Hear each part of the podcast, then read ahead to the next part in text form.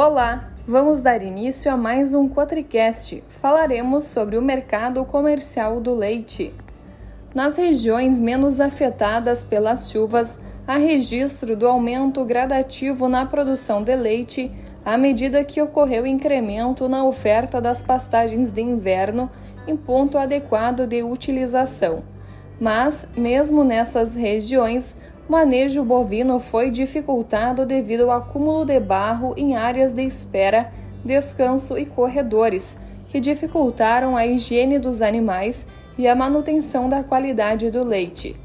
No entanto, a qualidade do leite, com base na contagem padrão em placas, sólidos, gordura e outros componentes, e a contagem de células somáticas, se manteve dentro dos parâmetros estabelecidos pela legislação vigente, observando as boas práticas de manejo, não havendo relatos de suspensão de coleta de leite. Em regiões de maior volume de chuva, a dificuldade de pastoreio, o acúmulo de barro e a interrupção no fornecimento de energia elétrica causaram transtornos que prejudicaram a produção, a conservação e a comercialização do leite durante o período. Na região administrativa da Emater RS Ascar de Bagé, os volumes elevados de chuvas registrados no período foram bastante prejudiciais para os produtores na região da campanha.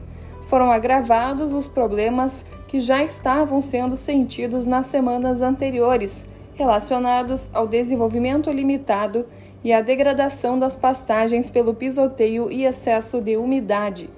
Houve acúmulo significativo de barro na exploração leiteira, que refletiu em elevação dos casos de mastite.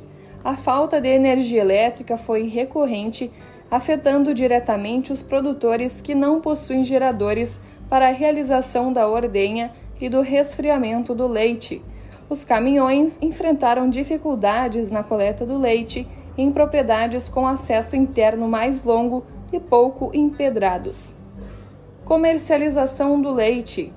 De acordo com o levantamento semanal de preços realizado pela Emater RS Ascar, o preço médio do litro de leite no estado ficou em R$ 2,67, o que representou um aumento de mais 14,59% em relação ao mês de junho a variação nos preços recebidos pelos produtores deve-se a diferentes variáveis, entre elas estão o volume comercializado e as bonificações por quantidade e qualidade do leite, conforme os parâmetros normatizados para o produto.